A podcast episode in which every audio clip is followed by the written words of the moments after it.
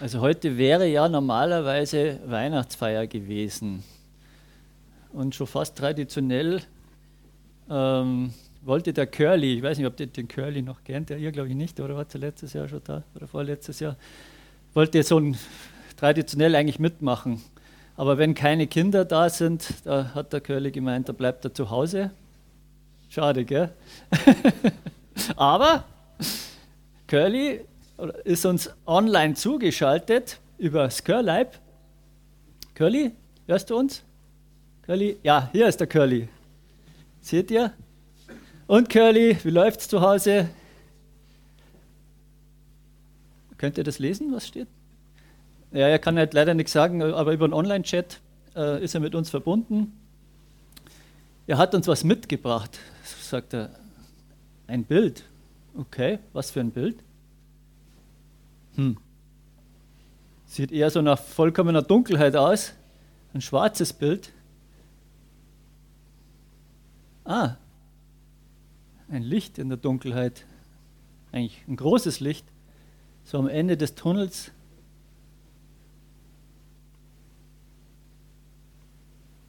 Und ein Bibelvers. Schauen wir mal. Okay, Jesaja. Jesaja 9. Passend zur Adventszeit. Ich lese mit uns, das Volk, das im Finstern wandelt, sieht ein großes Licht. Über denen, die da wohnen im finstern Lande, scheint es hell. Denn uns ist ein Kind geboren, ein Sohn ist uns gegeben, und die Herrschaft ruht auf seiner Schulter.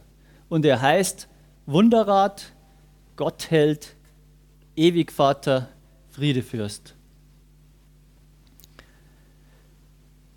Ja, wenn wir den Bibelvers sagen wir, ein bisschen genauer durchleuchten, so Vers für Vers oder Wort für Wort so ein bisschen durchgehen, so kommt zunächst das Wort Volk vor. Wer ist denn mit diesem Volk gemeint? Ist es irgendein fernes Volk? Ja gut, es ist das Volk Israel, das damals irgendwann mal in der Dunkelheit gewandelt ist.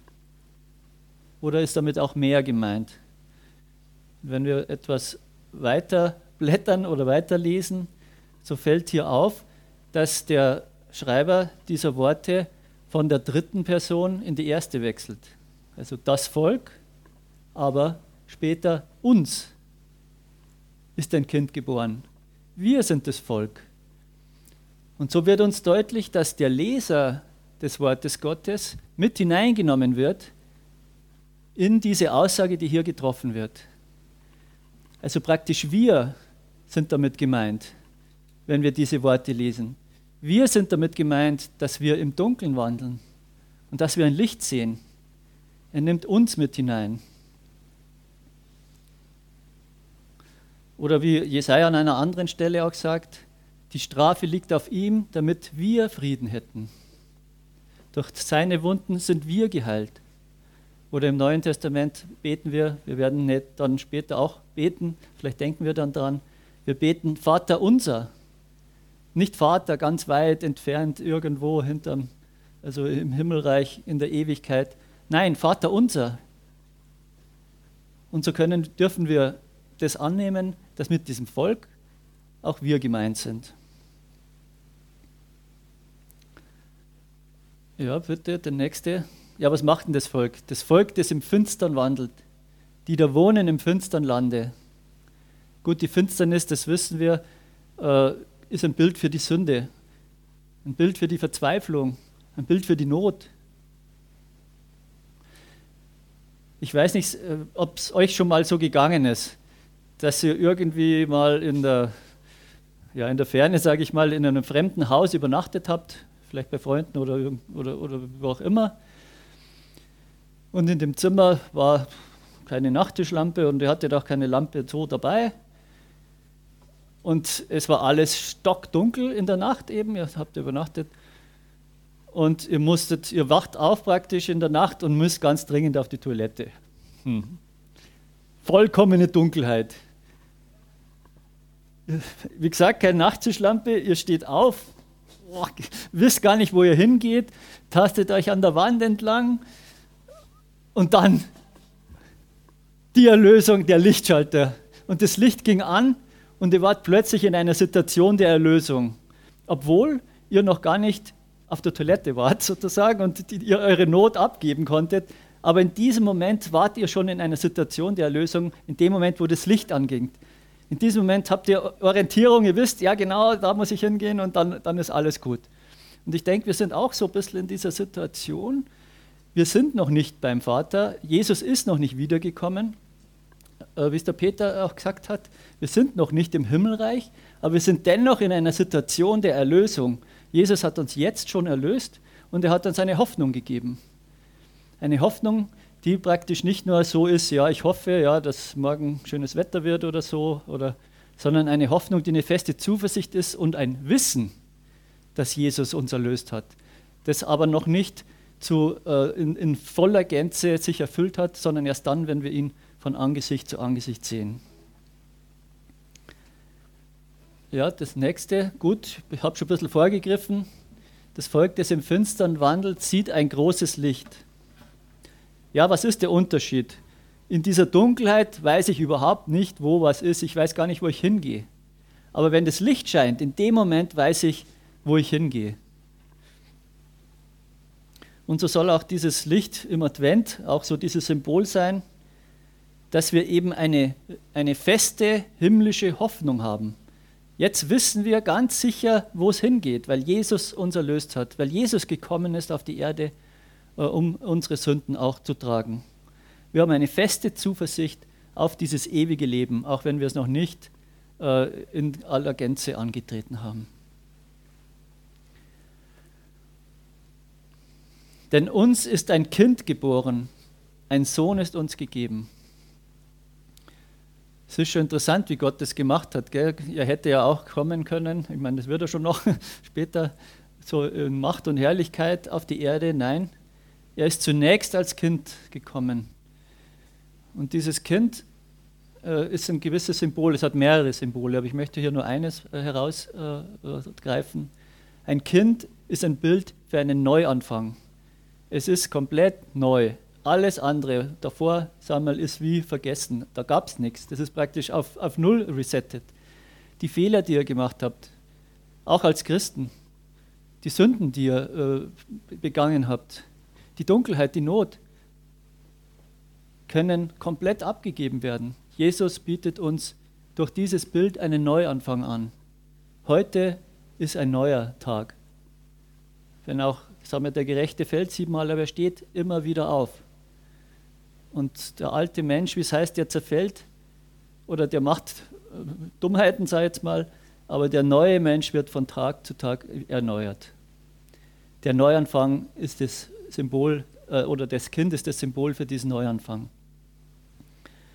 Das Alte soll vergessen sein. Und nicht nur ein Kind als solches, ich meine, das ist das eine Bild. Und das zweite, äh, noch, ich bin noch nicht fertig, äh, ja gut, das zweite ist der Sohn. Also das ist nicht nur ein Kind, sondern hier handelt es sich um den Sohn. Und der Sohn ist Samuel im, im, biblischen Sinne eben oft ein Bild auch dafür oder ein Zeichen dafür für den Erben. Er tritt das Erbe an. Und dieses Erbe, das ist uns gegeben. Der Sohn ist uns gegeben. Genau, jetzt darfst du weiterblättern. genau, es hängt ja zusammen. Ich habe es ja grau gelassen, dass man das Alte auch noch immer sehen kann. Ich hoffe, ihr könnt es auch gut lesen. Äh, oder ich denke, viele von euch kennen das auch auswendig und haben auch gemerkt, dass ich ein paar Verse zwischendurch weggelassen habe. Die Herrschaft ruht auf seiner Schulter. Also es ist nicht irgendein Sohn, sagen wir so ein äh, ähm, Sohn von einem Landwirt, der hat vielleicht ähm, ein paar Hektar erbt oder, oder so weiter sondern die Herrschaft ruht auf seiner Schulter. Es ist ein Königssohn. Und wir wissen, dass es nicht nur ein normaler König, ein weltlicher König ist, sondern dass es der König der Ewigkeit ist. Und dieser König möchte uns ein Geschenk machen, sozusagen.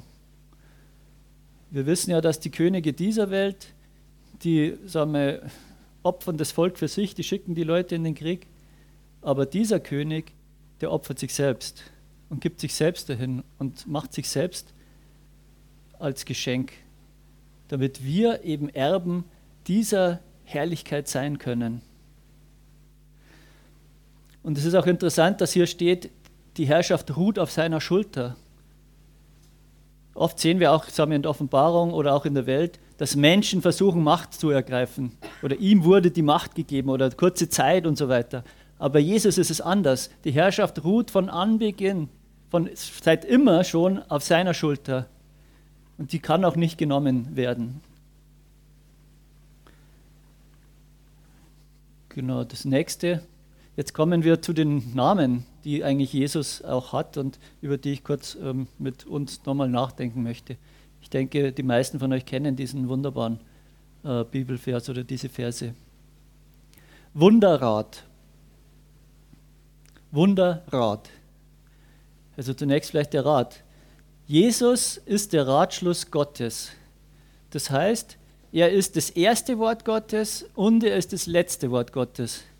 Das erste Wort Gottes steht dafür, dass er von Anbeginn der Schöpfung nicht nur dabei war, sondern dass er der Schöpfer ist, dass Jesus das gesprochene Wort Gottes ist, durch den alles geschaffen wurde.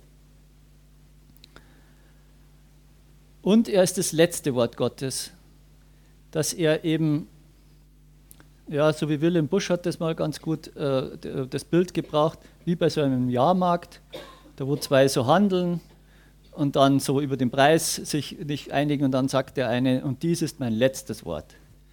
Das heißt, nach, danach geht nichts mehr. Das ist das, die Ultima Ratio sozusagen und das ist die Ultima Ratio Gottes. Das letzte Wort Gottes, das er gesprochen hat am Kreuz. Die einzige Möglichkeit, dass Menschen gerettet werden können, ist, dass sie die Tat, die Jesus am Kreuz vollbracht hat, dass sie das für sich in Anspruch nehmen. Einen anderen Weg zu Gott gibt es nicht. Und das ist nicht nur irgendein Ratschluss, sondern das ist ein wunderbarer Ratschluss. Das ist ja ein Riesenwunder, sei es mal, dass die Erde geschaffen wurde. Also ich, man denkt so, ja, was ist das größte Wunder und so, gell?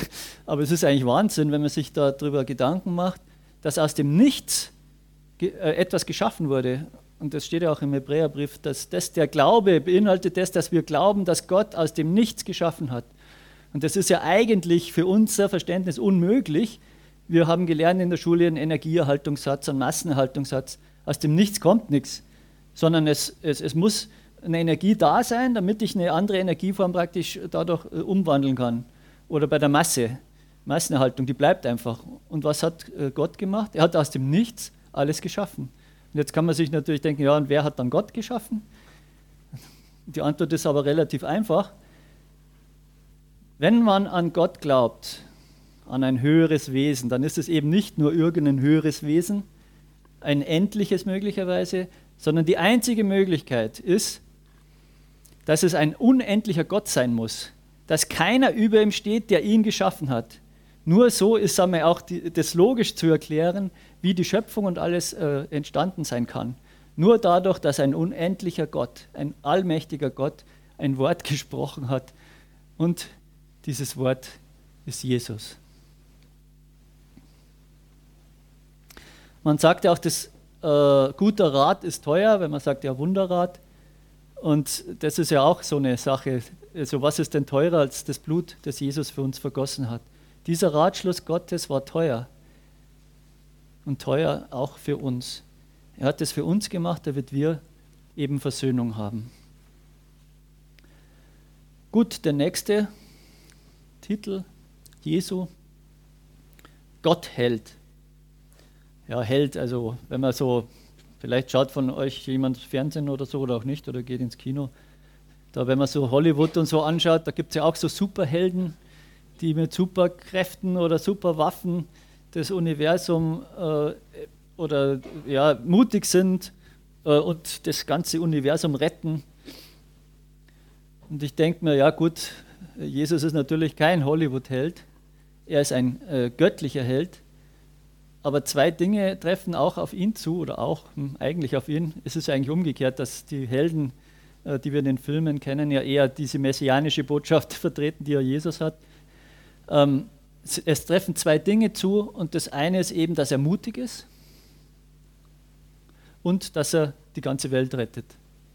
Das trifft genau auf den zu. Er ist dieser Held und jetzt ist, stellt sich eben die Frage, ja, was ist mutiger, wenn ich mit einer Superwaffe auftreten kann, also unverwundbar, sozusagen äh, meine Feinde niederballern kann und so weiter.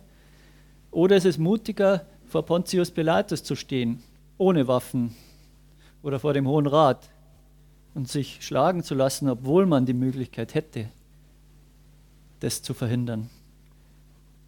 Was ist mutiger, andere Menschen zu unterdrücken oder ans Kreuz zu gehen, um aus Liebe für die Menschen zu sterben?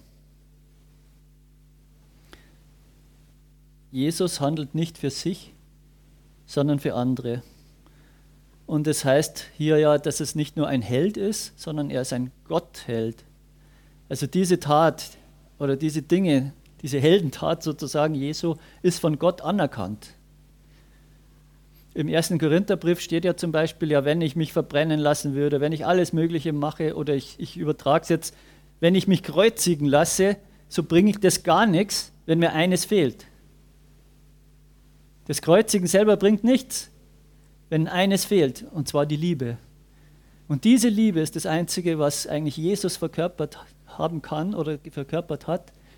Denn die Liebe ist eben die göttliche Liebe, die, so wie sie heißt, Gott hält, nur von Gott kommen kann. Und Gott hat das eben anerkannt, diese Tat am Kreuz, und bewiesen dadurch, dass Jesus auferstanden ist. Das war die Anerkennung Gottes. Oder noch eine andere, ein anderer Aspekt. Ihr kennt ja die Stelle äh, im Philippa-Brief, die manchmal ein bisschen schwer zu verstehen ist oder manchmal, ich denke, einseitig übersetzt wird. Da heißt es, äh, er hielt es nicht für einen Raub, Gott gleich zu sein. Gell? Ihr kennt die Stelle wahrscheinlich. Er hielt es nicht für einen Raub, Gott gleich zu sein. Also er hat die Herrlichkeit Gottes verlassen, aber er hielt es nicht für einen Raub. Äh, er hat, hat sich nicht gedacht, ich wurde jetzt der Herrlichkeit beraubt, Warum? Weil er ja Gott gleich ist.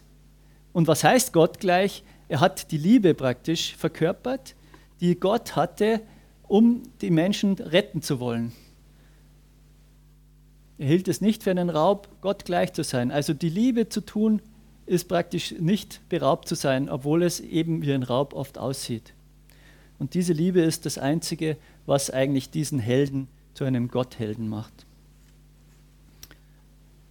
So, jetzt müssen wir ein bisschen dogmatisch werden. Also bis hierhin können viele mitgehen, sagen wir auch andere ja, Religionen oder so.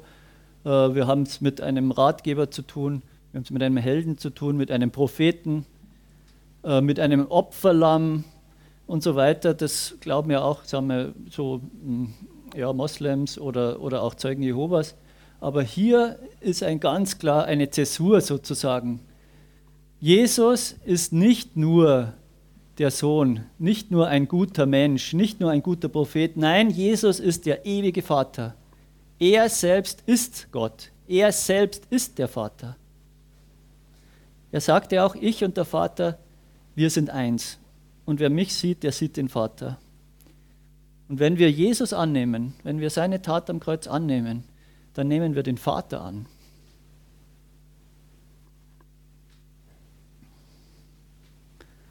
Ja, manchmal wird das Argument gebracht, ja, wie kann das sein? Jesus, als er auf der Erde war, er hatte auch gebetet zum Vater. Wie, wie soll das denn möglich sein, dass die wirklich eins sind, dass es sich hier um einen Gott handelt und so weiter? Also ich sehe das, ähm, ich habe da so ein Bild immer so vor Augen, wobei ich gleich sagen muss, immer wenn man ein Bild so äh, von etwas Göttlichem macht, das ist immer einseitig, weil man kann ja den ewigen Gott jetzt nicht in ein Bild fassen, aber äh, mir hilft so ein Bild dann doch manchmal, um das besser zu verstehen. Und zwar für mich ist Gott so wie ein ewiges Wasser. Also ein ewiges Wasser. Und Gott, der Vater, ist wie ein Wasserfall. Also so ein Wasserfall, der praktisch unendlich stark nach unten töst, äh, gespeist mit dem Wasser de, äh, Gottes sozusagen. Und wenn der Mensch versucht, unter dieses Wasser zu gehen oder praktisch dem Wasser sich zu nähern oder das versuchen würde, dann ist dieser Wasserfall so brutal, dass er ihn sofort zerschmettern würde die Herrlichkeit Gottes ist so, oder die, und die Heiligkeit Gottes ist so in Anführungszeichen brutal, dass wir sündige Menschen gar nicht die Möglichkeit haben, in die Nähe zu kommen. Und jetzt reicht uns Gott, der Vater oder Gott, eben einen Becher zu, der praktisch so aus dem Wasserfall kommt, ein begrenztes Gefäß, Also ein begrenztes Gefäß, so wie Jesus auf die Erde gekommen ist als begrenzter Mensch. Er war ja ganz Mensch. Aber dennoch trägt er komplett das Wasser, also die Göttlichkeit oder der Gott selbst in sich. Also das Wasser und der Wasserfall das, und der Becher, die sind eins. Also da ist genau das gleiche Wasser drin sozusagen. Und dadurch, dass der, der Becher praktisch gefüllt wird mit diesem Wasser, haben wir die Möglichkeit, von dem Wasser zu trinken. Haben wir die Möglichkeit, eben zu Gott zu kommen. Dadurch, dass er uns diesen Becher äh, darreicht. Und dieser Becher, der ist ja, ihr könnt euch vorstellen, so ein Wasserfall und ein Becher, automatisch, dieser Becher fließt ständig über. Und dieses Überfließen, das ist der Heilige Geist da in diesem, wenn man dieses Bild weiterspinnt. Dieses Überfließen des Bechers, äh, dass wir praktisch diese Göttlichkeit auch in uns mit aufnehmen können, dass der Heilige Geist uns erfüllen kann. Das ist das überfließende Wasser aus diesem Becher, der Jesus heißt.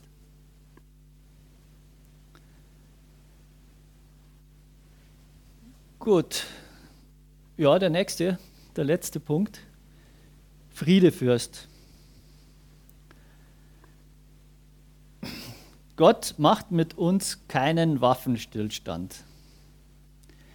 Das heißt, Gott behandelt uns nicht als Feinde, als Sünder und sagt, okay, durch die Tat Jesu am Kreuz, da ist, machen wir mal einen Waffenstillstand. Ihr seid zwar nach wie vor same Sünder und so weiter, aber eigentlich nach wie vor Feinde. Das ist eben nicht der Fall. Gott macht keinen Waffenstillstand, sondern er schließt Frieden. Das heißt, wir werden zu seinen Freunden. Wir sind auf seiner Seite. Und im Himmelreich wird kein Feind Gottes sein, sondern es werden nur noch Freunde Gottes sein.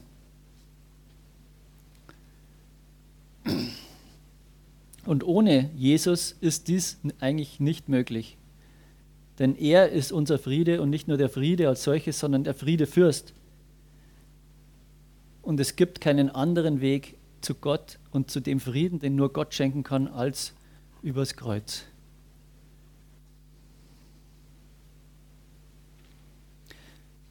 Gut, wir haben, oder ich habe, ich, hab, ich hoffe, ihr habt auch zugehört, ein bisschen über Annehmen geredet. Also was bedeutet das ja, wenn wir Jesus annehmen, dann nehmen wir den Vater an und so weiter. Und wenn wir jetzt weiter sehen, bei der Annahme bleibt es ja nicht, sondern er möchte ja, äh, dass wir auch zu Nachfolgern werden, dass wir auch Schritte gehen, dass wir nicht nur das Licht sehen, so, sondern dass wir auch äh, ja, Fortschritte machen sozusagen. Das nennt man Nachfolge. Und wenn man jetzt diese ähm, Attribute Gottes, diese Namen Gottes oder Jesu nochmal genauer betrachtet, stellt sich halt die Frage, ja, was bedeutet das für unser Leben, für mein Leben? Wir sollten lernen, gute Ratgeber zu sein. Dass wir auch Rat geben können, wenn Menschen uns um Rat fragen oder vielleicht auch nicht. Wie können wir gute Ratgeber sein? Ich denke, das Erste ist mal, dass wir die Bibel gut kennen. Ich meine, wir sind da so gesegnet, dass eigentlich jeder sich eine Bibel kaufen kann. Ich meine, das ist ja eigentlich nicht selbstverständlich, auch in den verschiedenen Übersetzungen. Und da ist jetzt auch mein Rat, bitte lest auch Bibeln oder Übersetzungen, die nah am Urtext sind. Ähm, andere, und man kann das ja auch vergleichen, aber dass man wirklich das Wort Gottes selbst versteht und nicht so diese ganz modernen Übersetzungen, die manchmal ein bisschen gefiltert sind, ist auch mal okay, dass man das mal ein bisschen kennenlernt als junger Christ. Aber es ist besser, ganz nah am Wort Gottes zu sein. Aber die Bibel alleine, sage ich jetzt mal, genügt jetzt nicht unbedingt, um im alltäglichen Leben ein guter Ratgeber zu sein. Denn manche Antworten gibt die Bibel einfach nicht so. Also ich sage mal so ganz alltägliche äh, Antworten. Äh, ob ich, ja, welche Schule soll ich jetzt wählen? Das steht jetzt nicht in der Bibel drin, ja, das und das mach oder äh, da und da in diese Ortschaft sollst du gehen oder diesen Beruf sollst du ergreifen oder diesen Partner sollst du äh, äh, nehmen und so weiter oder, oder diese Freundschaft schließen. Und da ist es halt wichtig, dass wir nicht nur die, die Bibel gut kennen, sondern auch immer in ständiger Verbindung mit Gott stehen, das heißt im Gebet und auch den Heiligen Geist wirken lassen. Und unterm Strich aber auch erkennen, dass Gott uns nicht ähm, zu unmündigen Christen erziehen möchte, die immer nur fragen, ja, soll ich das machen, soll ich das machen, sondern die selbst auch Entscheidungen treffen und zu ihren Entscheidungen auch stehen. Dass wir nicht sagen, ja, Gott hat doch gesagt, ich soll das machen, so ungefähr, und jetzt hat es irgendwie, ich sage es mal, schief gelaufen, dann gebe ich Gott vielleicht noch die Schuld. Nein, wir sollen mündige Christen sein, die selbst Entscheidungen treffen, schon auf, auf Basis der Bibel und so, Aber bei manchen Dingen, da müssen wir eben unseren eigenen, müssen wir auch äh, für unsere eigenen Entscheidungen dann die Verantwortung tragen. Dass wir eben nicht die Bibel nehmen wie so ein Orakelbuch, dass ich sage, ja, ich, soll ich jetzt das machen, ja oder nein? Dann schreibe ich mal, kommt jetzt zuerst ein J in der Bibel oder zuerst ein N, so, weißt du, ich übertreibe. Sondern das kommt äh, zuerst ein D und dann ein E. Du entscheidest. Das ist deine Entscheidung. Aber bei dieser Entscheidung eben äh, zu wissen, dass mich doch Gott leitet, dass er bei mir ist und dass er jetzt nicht äh, mich auf irgendeinen falschen Weg führen möchte oder auf, äh, auch wenn ich vielleicht meine, oh, das ist jetzt aber die Dunkelheit, das Volk, das im Dunkeln wandert und so weiter, aber wir wissen ja auch vom Psalm her, dass er, äh, auch wenn wir in finstern Tal wandeln, dass er bei uns ist, dass das das Entscheidende ist. Äh, vielleicht ein Beispiel, es hat mich jemand mal um Rat gebeten, es kommt jetzt nicht oft vor, aber äh, als Hintergrund vielleicht, der, äh, der, der, war, äh, der ist eben Moslem und hat mich um einen Rat gebeten und das war jetzt nicht nur so ein Rat wie, ja, soll ich morgen das und das machen, sondern da ging es wirklich um eine ganz wichtige Sache. Ich möchte es nicht sagen, weil das war auch im Vertrauen so. Und da habe ich mir jetzt auch gedacht, ja, jetzt äh, ich, da, da gibt es jetzt keine biblische eindeutige Antwort oder ich kann jetzt nicht sagen, du musst erst mal da dich bekehren und so weiter, bevor ich dir da einen Rat geben kann, sondern ähm, es ging eben um eine wichtige Lebensfrage für ihn. Und da ist mir so in den Sinn gekommen und es war eben so, ja, man steht da dann auch so im Gebet, ja, was soll ich ihm denn jetzt raten? Ähm, ich bin ja eigentlich aus seiner Sicht ja ein Ungläubiger und so und, und wie kann man sich so jemandem auch einen guten Rat geben? Und da kam mir dann eben so in den Sinn, äh, dass ich ihn gefragt habe, äh, haben Sie schon mit Ihrem Vater über das geredet? Gell? Er sagt er, ja, hat er. Und, und was hat der Vater Ihnen dann geraten? Und dann sagt er so und so. Und dann dachte ich mir auch, ja, genau das hätte ich ihm eigentlich auch geraten. Und dann war mein Rat an ihn, äh, sollte man nicht zuallererst den Rat des Vaters befolgen. Also das war das Einzige. Und das war für mich irgendwie so ein Bild, das, sagen wir, eigentlich bei vielen Dingen gilt, sollten wir nicht zuallererst immer den, auf den Rat des Vaters hören. Und diesen Rat an, weiterzugeben, war mir irgendwie klar, dass das jetzt auch ein Moslem verstehen kann. Dass der Rat des Vaters, also wir gehen jetzt mal davon aus, dass manche haben ja wirklich schlimme Väter, aber dass auch der menschliche Vater ein guter Vater ist, weil der Vater es gut meint mit ihm und weil der Vater so ein bisschen einen besseren Überblick hat. Sollte man nicht zuallererst auf den Rat des Vaters hören und dem Rat des Vaters folgen. Ja, das nächste war der Held. Ich denke, ihr seid alle Helden. Ja, ich denke schon. Ja. Ihr habt euch zu Jesus bekannt. In dieser Welt, die eigentlich ja, Gott Jesus feindlich gesinnt ist. Und auch Helden im Alltag zu sein, das heißt halt einfach oft, oder oft, ich möchte nicht sagen nur, aber es heißt halt oft, dass wir Jesus im Kleinen halt auch bekennen. Ja, ich bin Christ und ich mache das jetzt so, weil ich, weil ich an Jesus glaube. Und auch wenn man dann Angst hat, ja, die, da wird man jetzt verlacht und das passt jetzt eigentlich gar nicht so. Aber allein, dass wir an Jesus glauben, macht uns eigentlich schon zu Helden. Unser Zeugnis, dass wir Jesus praktisch bekennen. Und zwar das eine, das, was mir da wichtig ist, das ist, dass uns bewusst ist und dass wir das auch verkörpern, dass wir komplett auf die Gnade Gottes angewiesen sind. Deswegen bekennen wir ja Jesus. Ja, warum sollte ich Jesus bekennen? Ja, warum? Ja, weil ich weiß, dass ich ein Sünder bin, weil ich weiß, dass ich Vergebung brauche. Deswegen bekenne ich mich doch zu Jesus. Und dass das die Menschen auch erkennen, die mit uns sprechen, mit uns tun, dass sie vielleicht auch erkennen, dass sie Vergebung brauchen. Okay, der nächste Punkt. Ewiger Vater geht in, in eine ähnliche Richtung dass wir eigentlich äh, auch zeigen durch unser Leben im Alltag, dass wir wissen jetzt, wo wir hingehen. Dass wir eben nicht im Dunkeln tappen und nicht, ja, ich weiß auch nicht, und nach dem Tod ist eh alles vorbei und so weiter, äh, sondern wir wissen, dass wir in die Ewigkeit gehen, dass wir zum Vater gehen. Und dass wir das auch, sagen wir, verkörpern in der Weise, dass Menschen vielleicht begeistert werden dadurch, dass sie merken, Mensch, der weiß was, weißt du, der hat äh, irgendwie eine Hoffnung in seinem Leben. Dem ist nicht alles egal und dass man Menschen vielleicht auch dafür begeistern kann, auch sich auf den Weg zum Vater zu machen.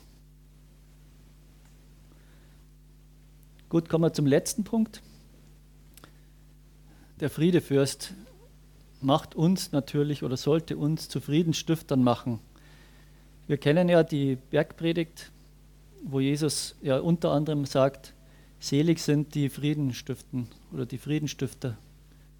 Denn, hm, ja, jetzt frage ich nicht nochmal ab, äh, ich möchte keinen von euch blamieren, äh, denn sie werden Kinder Gottes genannt werden oder Söhne Gottes, äh, wie es in einer anderen Übersetzung heißt. Also Friedensstifter und Kind Gottes sind eng miteinander verbunden.